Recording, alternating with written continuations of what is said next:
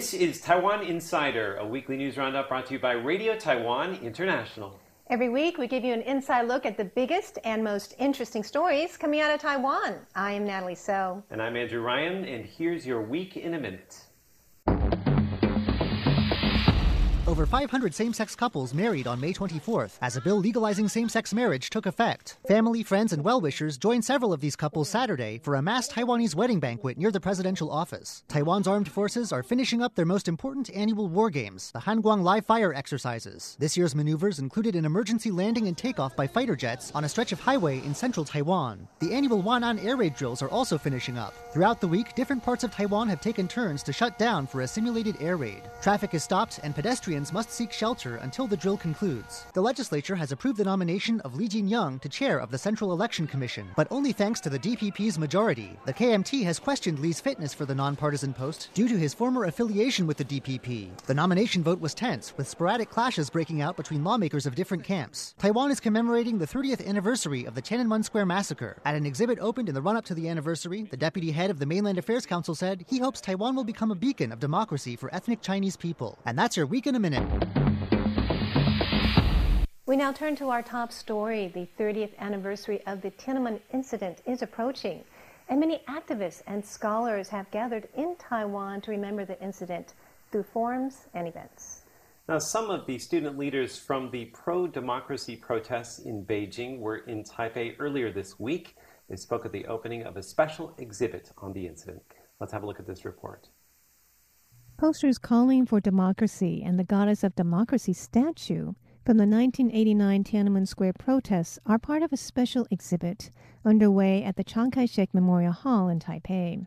The display runs until June 4th and is one of many events being held in Taiwan to mark the 30th anniversary of the incident. Deputy Mainland Affairs Council Minister Chiu Chui-cheng says the purpose of the exhibit is to show the truth about what happened during the brutal crackdown on June 4, 1989, and to honor the courage and ideals of the Tiananmen activists. We want Taiwan to remain a beacon of democracy, he says. We hope that Taiwan's democratic achievements can influence Hong Kong and China to pursue a better way of life. Tiananmen activist Fang Zheng is in Taipei on his first visit. He says the exhibit is very touching and shows that 30 years ago, the hearts of the people of Taiwan stood with the activists. Fang says the tanks in Tiananmen Square caused the loss of many lives and resulted in the loss of his legs. He says the same regime continues to suppress democracy in China and may do so in Taiwan as well. He hopes Taiwan can continue to be a beacon of democracy and light for China. Tiananmen activist Wu'er Kaixi is the honorary chairman of Reporters Without Borders in Taipei.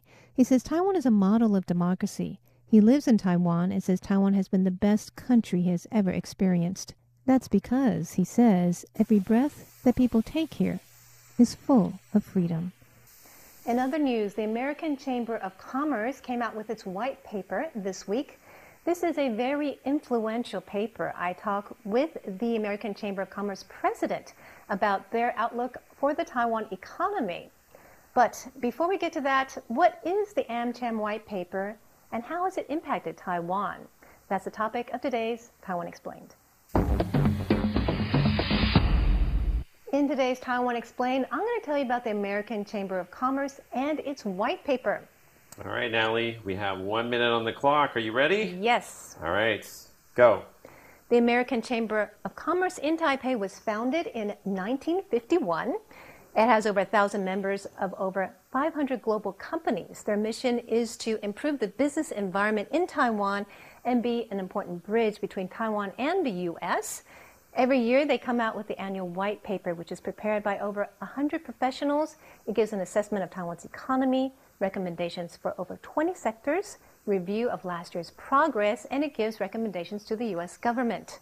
The Taiwan president takes it very seriously. President Taiwan says Taiwan has long benefited from the advice in the white paper. This advice includes, in the first decade, they requested strong IPR protection, and that has been achieved. Now they're asking for a U.S. Taiwan trade agreement. They're also calling on the Taiwan government not to take a political holiday for the elections. Mm-hmm. And also, they have cited Taiwan's strengths, such as an excellent workforce, good quality of life, strength and IPR. Ah, I'm slow today. Okay, Shall I finish? finish? Okay, yes. so we have a lot of great strengths here in Taiwan. Also, our open society, manufacturing and supply chain expertise, and our strategic location in the Asia Pacific. And that's today's Taiwan Explained. The U.S. China trade war has changed the outlook for many industries and countries.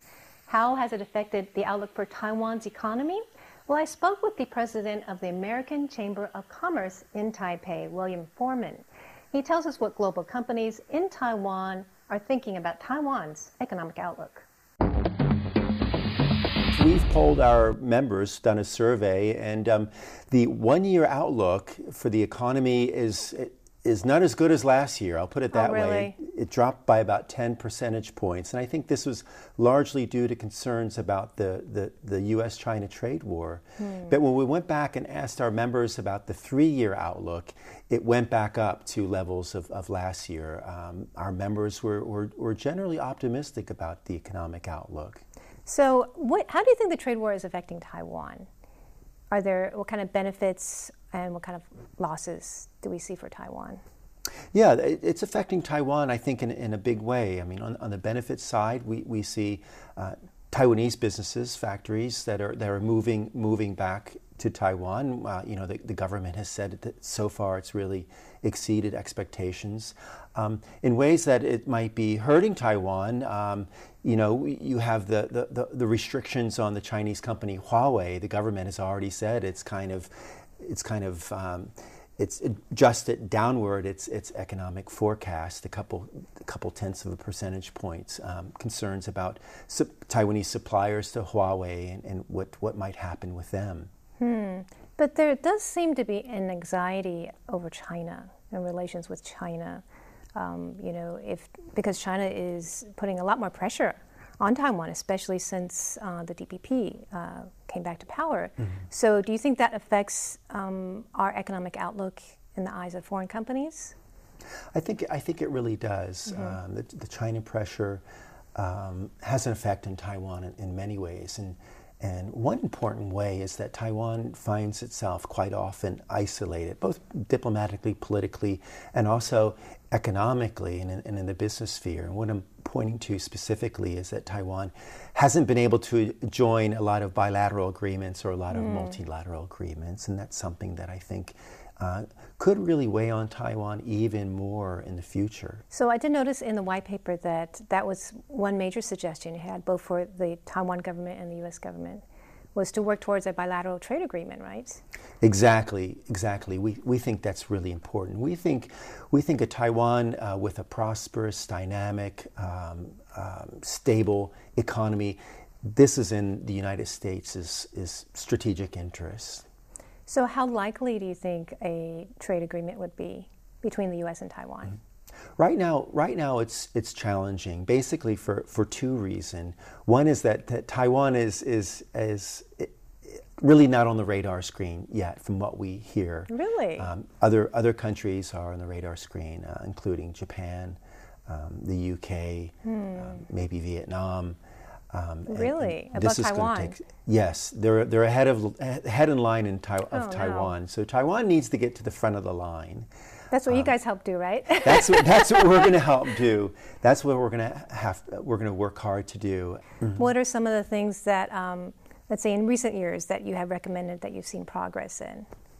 Oh, in recent years, one of our one of our broader recommendations for Taiwan, and this is kind of the theme of the overview section of our white paper, is that it's time for action, and more specifically, Taiwan can't afford to take a political holiday. Oh, that was funny. during, yes, during the you know Taiwan really election. well. Yes. That was a, a very good move or a reminder yes. because we're so focused on each candidate, everything they say.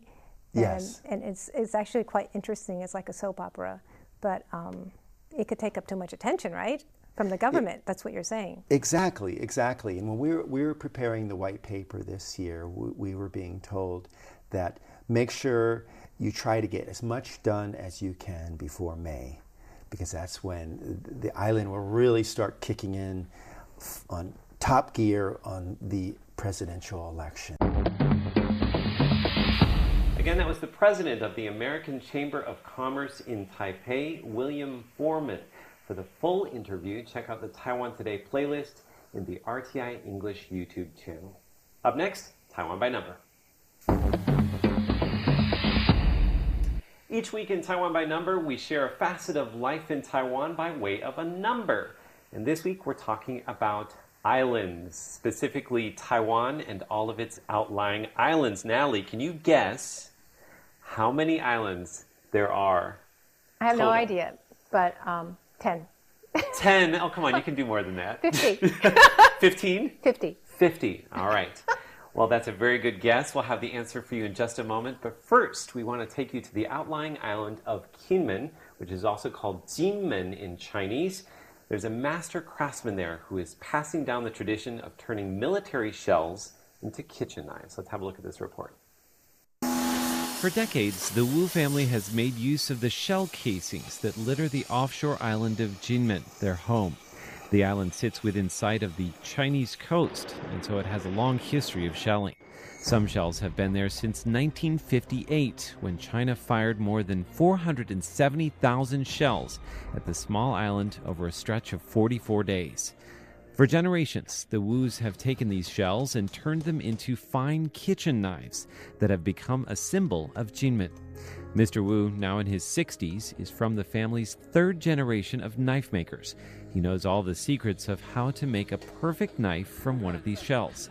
Wu has great respect for tradition, but that doesn't mean there's no room for creativity.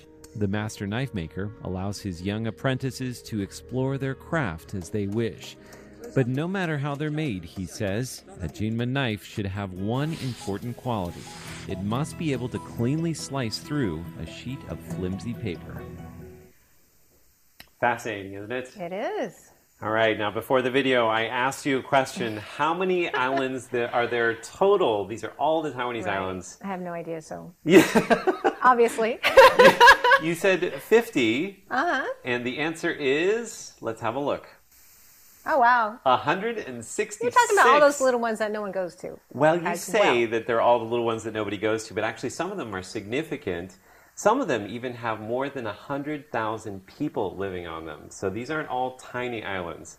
Of course, once you get to 166, That may be a tiny one. they might be tiny ones. So, Natalie, uh, I'm going to give you a little quiz, and you can play along as well at home. I'm going to show you some pictures of islands, give you some hints, and ask you to identify them. I'll you, try. You ready? Yes. All right, let's have a look at the first one. Now, uh, this is the only Taiwanese island that's home to a single tribe of indigenous people. Can you guess? Orchid Island.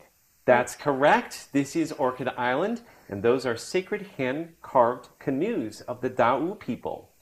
Now, today, uh, Orchid Island is home to about 5,000 people. 4,200 of them are from the Dao tribe, uh, and this is one of the most uh, well preserved indigenous cultures in Taiwan because it's on a separate island from the rest of Taiwan.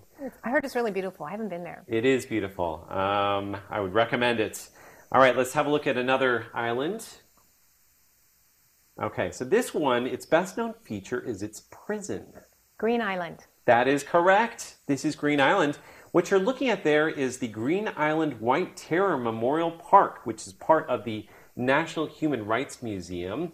Now, what's interesting is a lot of the political prisoners uh, during the White Terror period were kept there uh, all the way up until the 1980s, and some of those prisoners went on to form the ruling party, the Democratic Progressive Party, which is, of course, the ruling party in Taiwan today. Let's have another look at another island.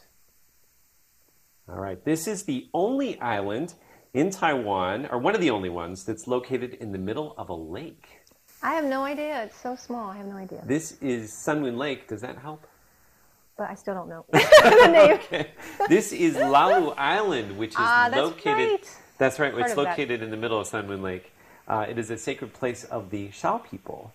Uh, legend has it that a white deer led some Thao hunters to the island. Uh, it wasn't an island back then. Uh, and then the deer disappeared, formed a tree, and that is the spiritual location of their ancestors. So they don't let you walk on that island anymore. Oh, that's why. Yeah. All right, let's have another look at another island. Oh, Okay. Oh, well, very good. very famous hearts. Uh, but I'm going to ask you specifically which island. Oh, I don't remember.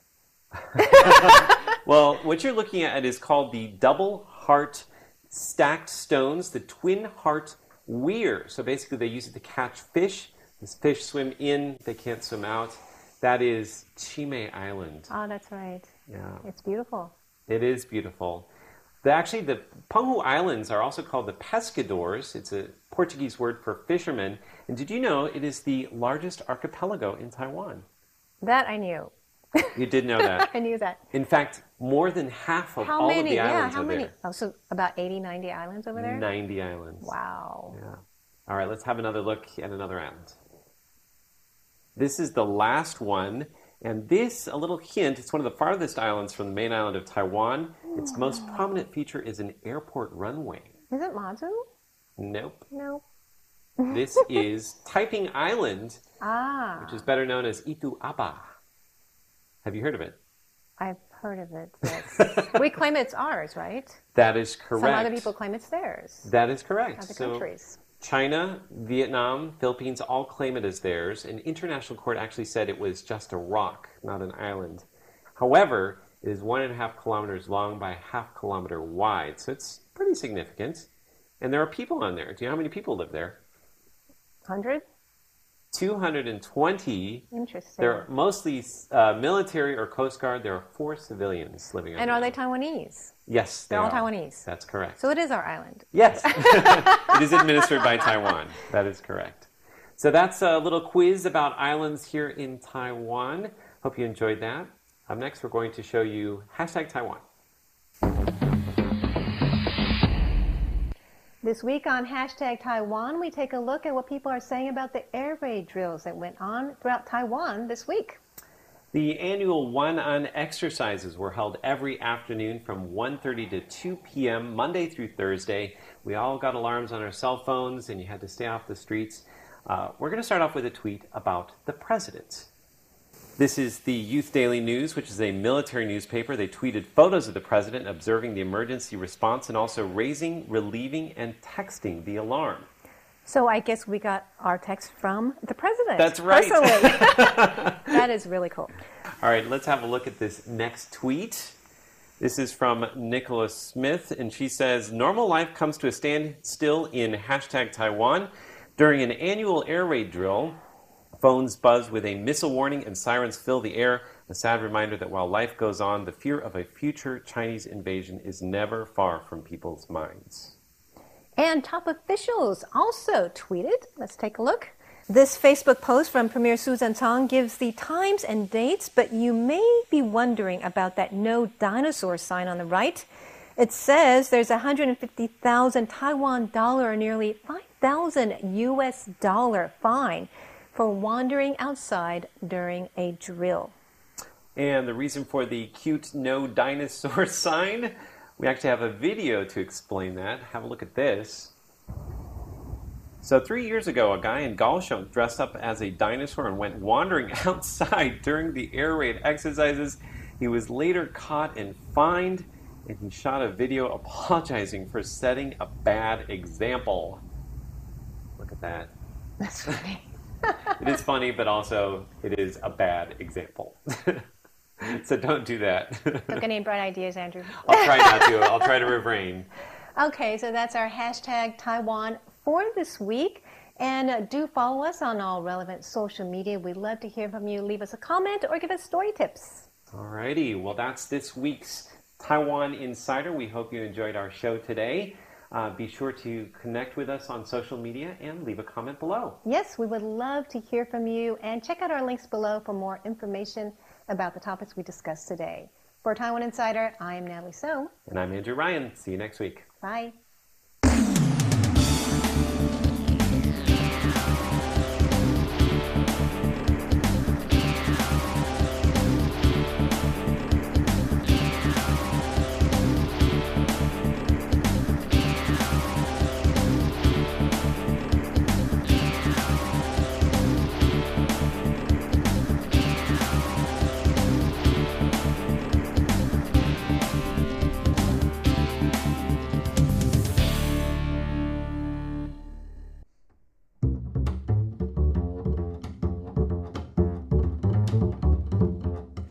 Taiwan Today with Natalie So. Hello and welcome to Taiwan Today. I am Natalie So. Taiwan elects its next president in January, and both the ruling Democrat Progressive Party and the opposition Kuomintang are in heated races to pick their presidential candidates.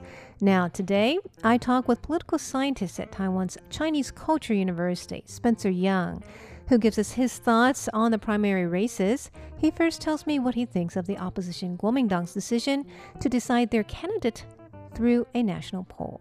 I think uh, KMT just follow what the DPP had done. Really? Yeah, DPP from the early beginning, they always use the poll to uh, uh, select the candidate. Mm-hmm. And uh, KMT, they have various approaches. The reason they include the opinion poll as a major indicators, you know, for selecting the uh, candidate, you know, because the DPP had done so for a certain period of time. And uh, by doing so, uh, DPP claimed they are more democratic. So this compelled the, uh, KMT to follow up. So, in my opinion, I don't agree this approach to select the candidate. Really? Yeah, because I think the party leaders they should take the responsibilities uh, for selecting the right person, you know, as the candidate. But uh, no one there to take the responsibilities, so they they avoid the decisions, you know, by pushing the decision to the people, you know, to the opinion polls. Well, isn't it strange also that they keep changing the way that they decide their presidential candidate? Yeah, uh, that both parties had a similar situation. Yeah. So um, it shows that Taiwan's parties are not quite mature yet. Would you say? Yeah, yeah, I agree. Yeah, I agree. they keep changing their mind. Well, um, as for the KMT, it seems that Chairman Wu Dunyi also wants to accommodate a popular politician like uh, Han Kuo-yu, who hasn't said that he wants to run yet, right? To put uh, him yeah, in the but poll. it's very close to the announcement already. You know, he actually implied that he already made up his mind to be oh. the candidate. Why don't you think this is the best way for them to decide their candidate? According to what the leaders say, they want the, the popular uh, candidate. Right. So he can win. Right. Have a better chance to win.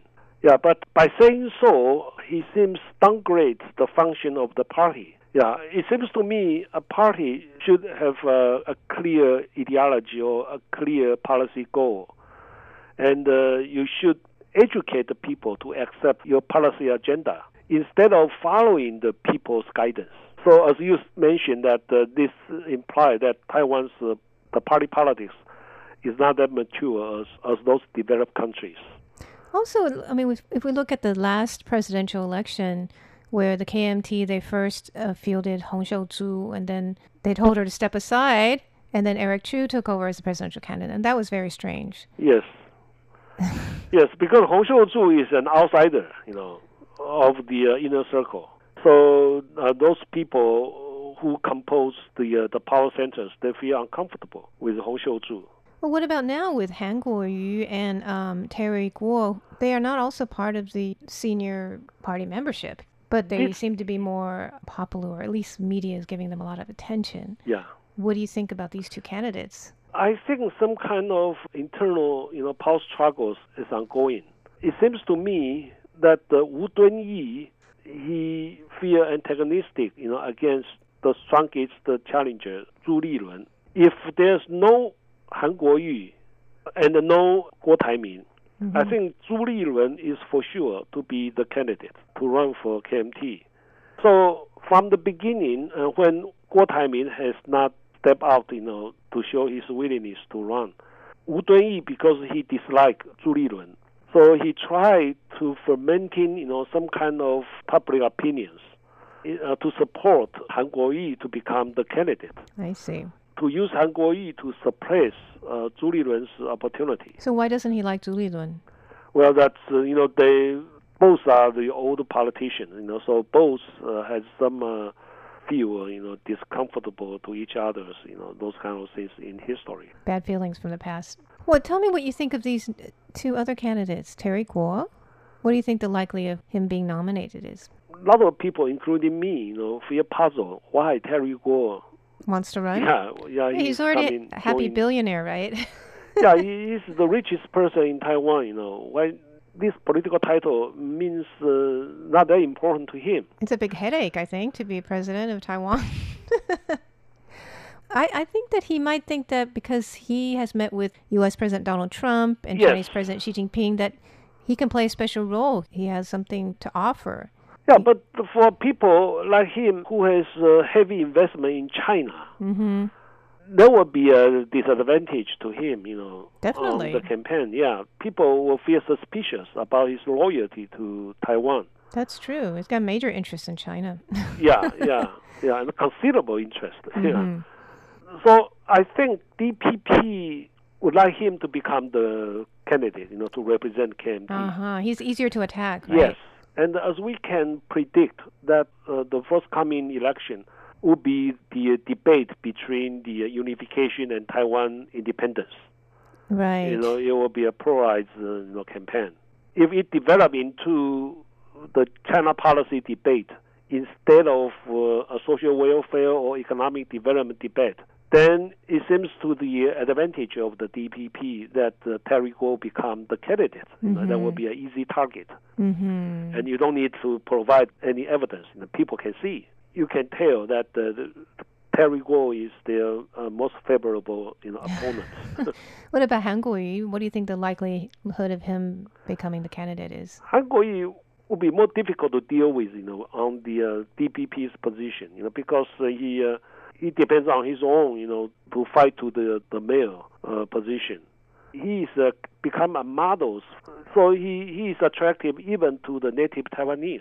The native Taiwanese didn't treat uh, Han Kuo-yu as, as someone who who may sell out Taiwan to China. So I think it, it will make uh, the DPP feel more difficult. And uh, Han Kuo-yu in his whole life he doesn't have any business relations with China. Yeah, so uh, it would be difficult to put a hat on his head. You're listening to Taiwan Today, and I'm Natalie So. I'm speaking with political scientist Spencer Young at Taiwan's Chinese Culture University about the presidential primaries. Next, he tells us what he thinks of the Democratic Progressive Party primaries. What do you know about Taiwan? I know who the president is. What about their local music and food? Well, hmm, what do you suggest? Tune in to Radio Taiwan International. Here at RTI, we offer the authentic Taiwan experience. You'll hear the sound of remote attractions, the local food, music, the lives of real Taiwanese as they live it.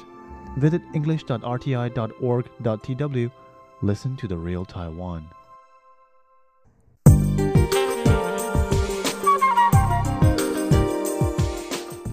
Taiwan Today with Natalie So.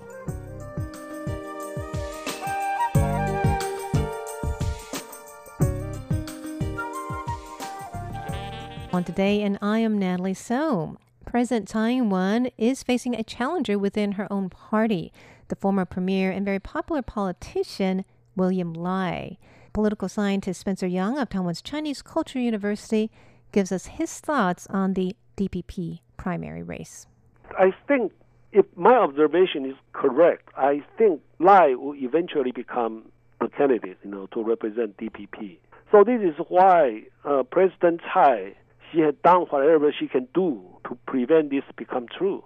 Like stalling and, and trying Yeah, maybe whatever. Yeah. So and it seems to me her struggle is futile. The reason is because, as I just mentioned, I predict the future campaign would be uh, centered on the uh, the China policy, uh, Taiwan independence, and uh, uh, China unification policies.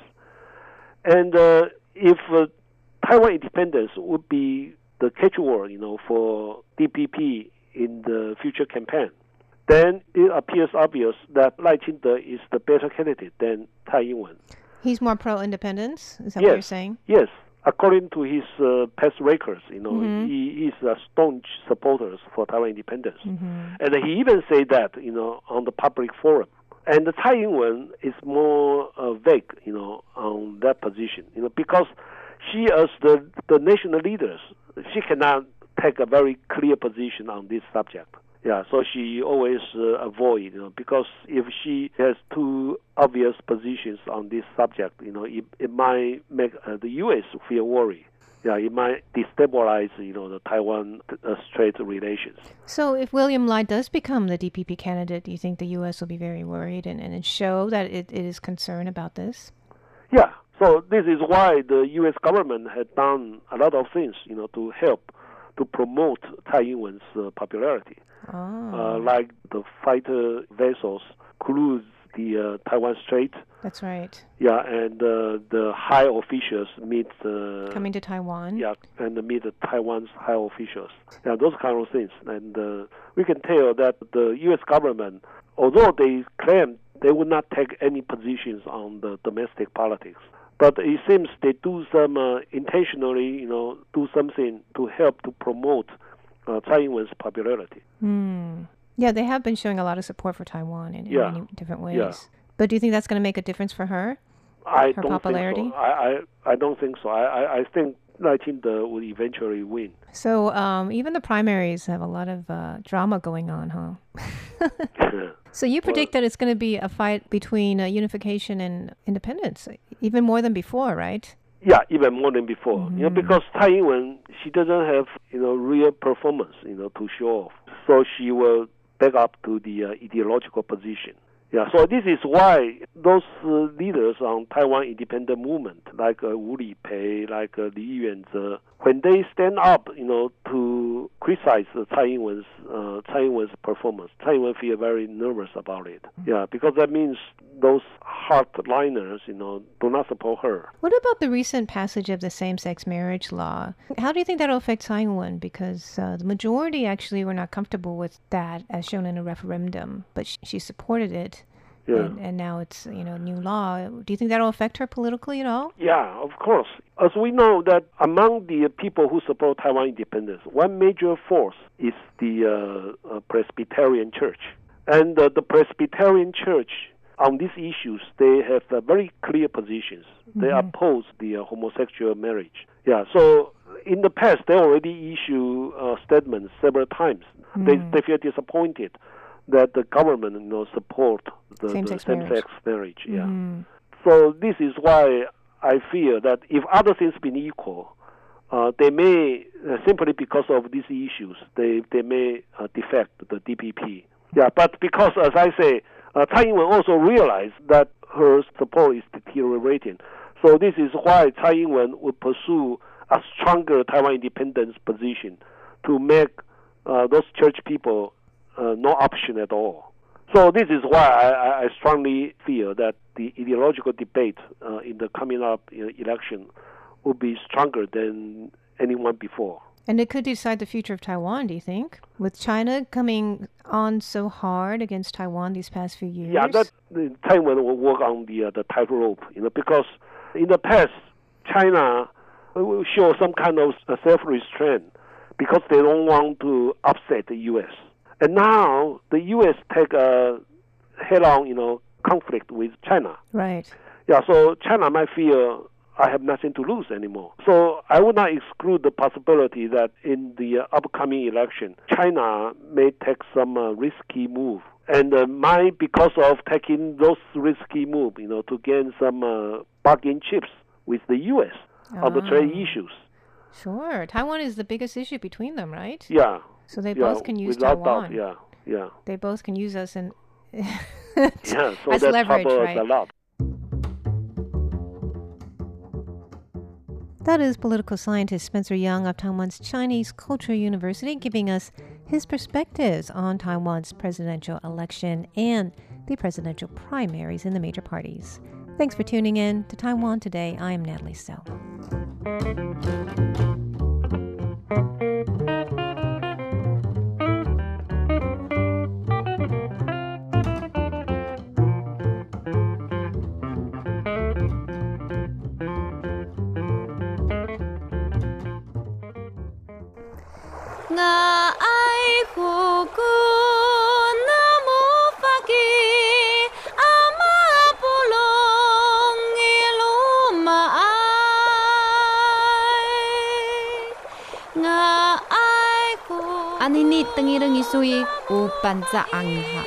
The sound of the Amis tribe on Radio Taiwan International.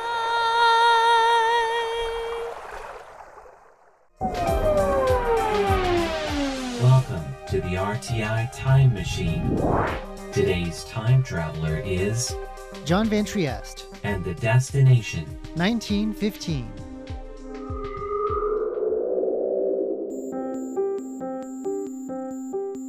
Historical preservation comes in many flavors. Some people work to restore old paintings or conserve old books. There are trusts that maintain old buildings. And in Taiwan, there are even those devoted to preserving old tiles. In the early 20th century, colorfully painted tiles were a status symbol in some parts of Asia, above all in Taiwan. Over the past few decades, though, many of the homes that once proudly sported these tiles have faced demolition. The buildings may be beyond saving, but the tiles, at least, can be rescued.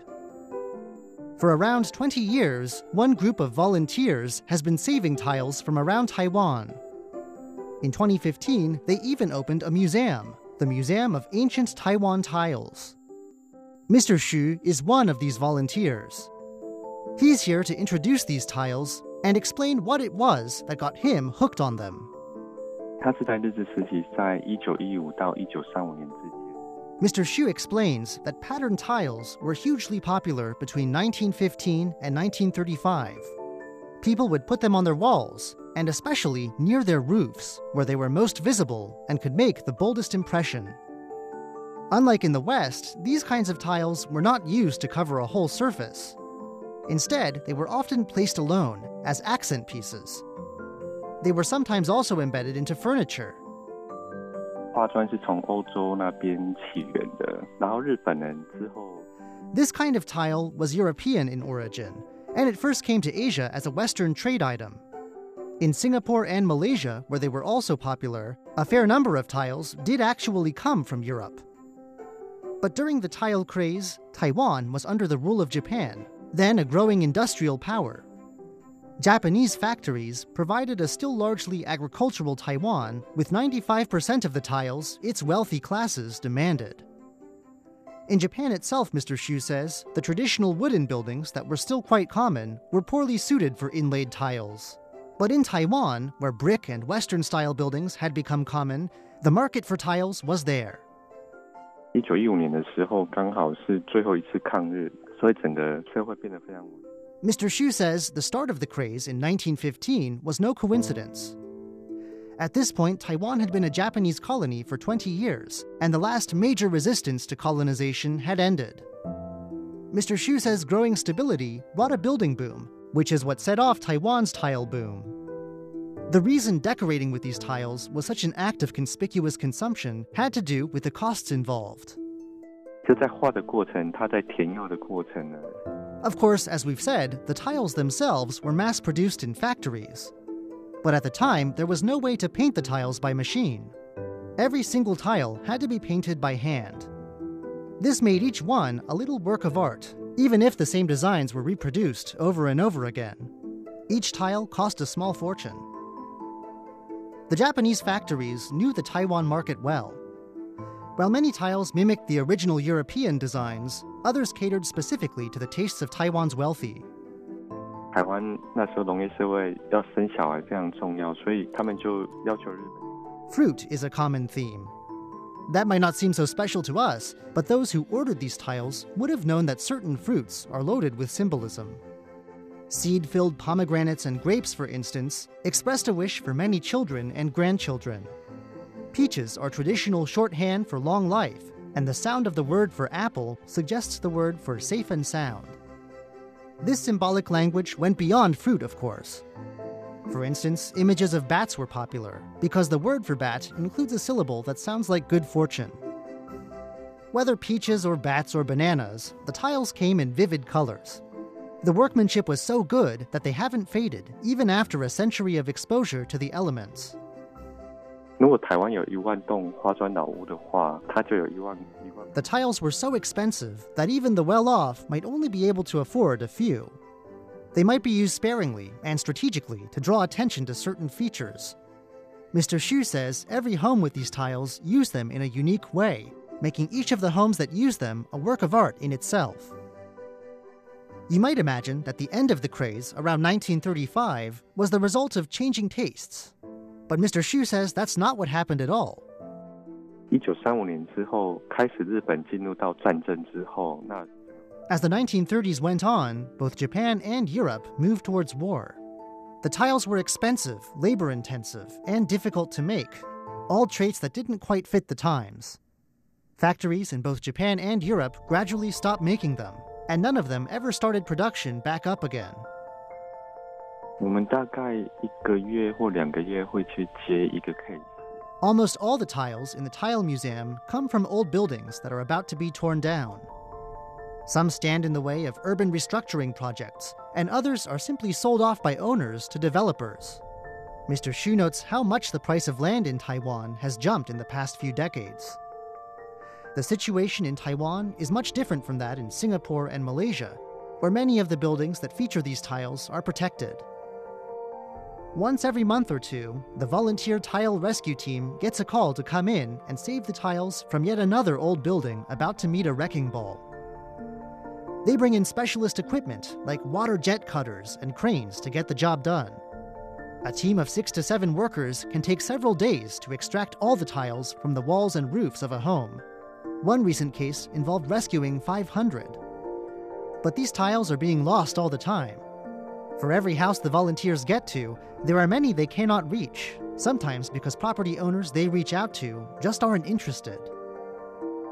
每片花砖，我们可能都要花大概一个月的时间，把后面的水泥把它去除干净。 Once the tiles are safely out, the volunteers spend around a month just removing the cement from the back of them.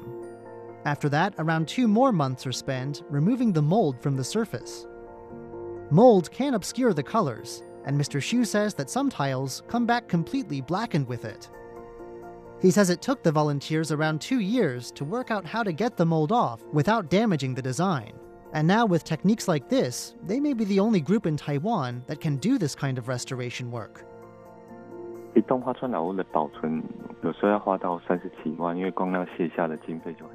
In addition to being difficult, the rescue of these tiles is expensive.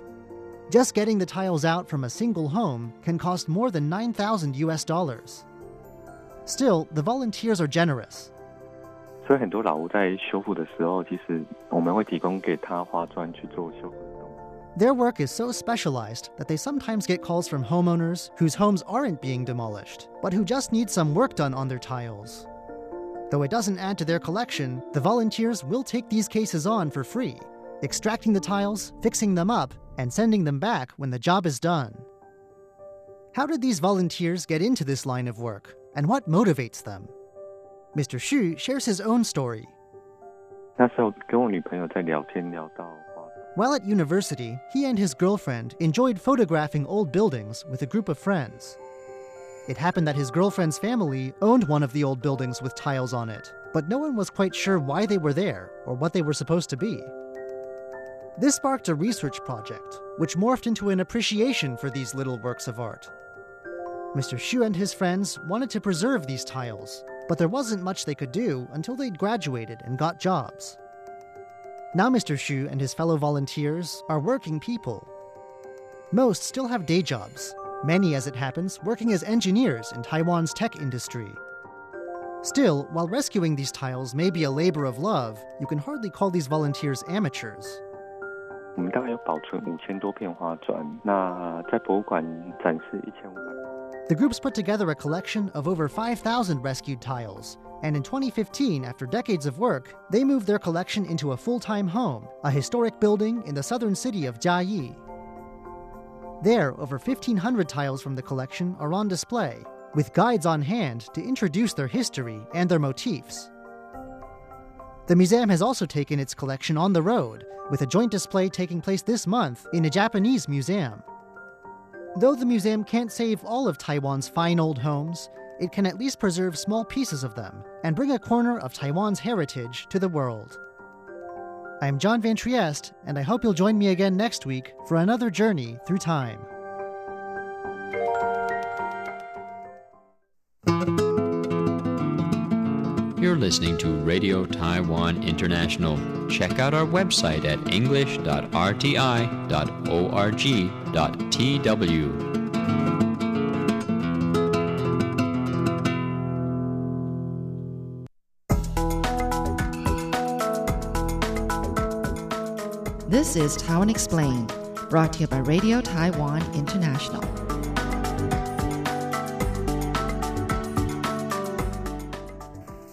In other news, the American Chamber of Commerce came out with its white paper this week. This is a very influential paper. I talk with the American Chamber of Commerce president about their outlook for the Taiwan economy. But before we get to that, what is the AmCham white paper and how has it impacted Taiwan? That's the topic of today's Taiwan Explained. In today's Taiwan Explained, I'm going to tell you about the American Chamber of Commerce and its white paper. All right, Natalie, we have one minute on the clock. Are you ready? Yes. All right, go. The American Chamber of Commerce in Taipei was founded in 1951. It has over a thousand members of over 500 global companies. Their mission is to improve the business environment in Taiwan and be an important bridge between Taiwan and the U.S. Every year, they come out with the annual white paper, which is prepared by over 100 professionals. It gives an assessment of Taiwan's economy, recommendations for over 20 sectors, review of last year's progress, and it gives recommendations to the U.S. government. The Taiwan president takes it very seriously. President Taiwan says Taiwan has long benefited from the advice in the white paper. This advice includes in the first decade, they requested strong IPR protection, and that has been achieved. Now they're asking for a U.S. Taiwan trade agreement. They're also calling on the Taiwan government not to take a political holiday for the elections. and also, they have cited Taiwan's strengths, such as an excellent workforce, good quality of life, strength and IPR. Ah, I'm slow today. Okay, Shall I can finish? Okay, yes. so we have a lot of great strengths here in Taiwan. Also, our open society, manufacturing and supply chain expertise, and our strategic location in the Asia Pacific. And that's today's Taiwan Explained.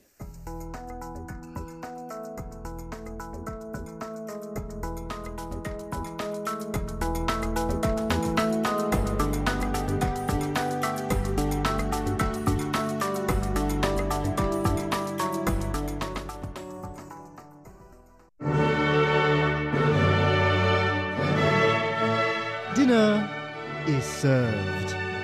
Join Andrew Ryan and Ellen Chu as they sample their way through Taiwan's culinary delights. Andrew, I thought we said no more intestines. That's on Feast Meets West. Every Saturday, only on Radio Taiwan International. Radio for refined palates.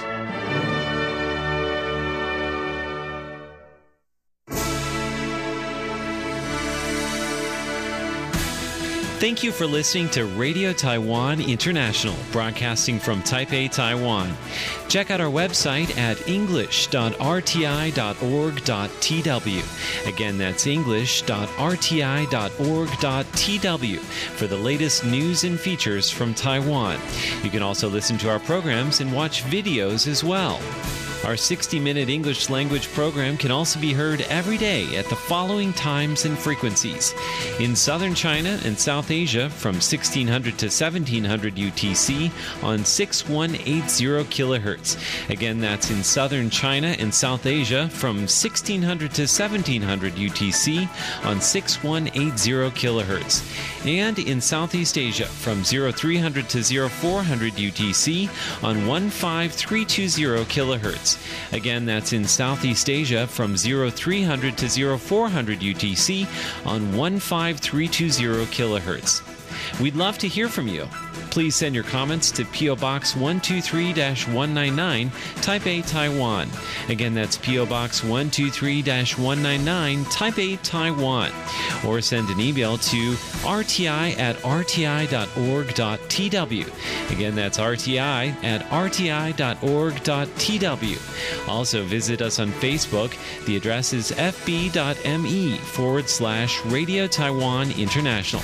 Once again, on Facebook, we're located at fb.me forward slash Radio Taiwan International for videos, photos, and news of interest from Taiwan.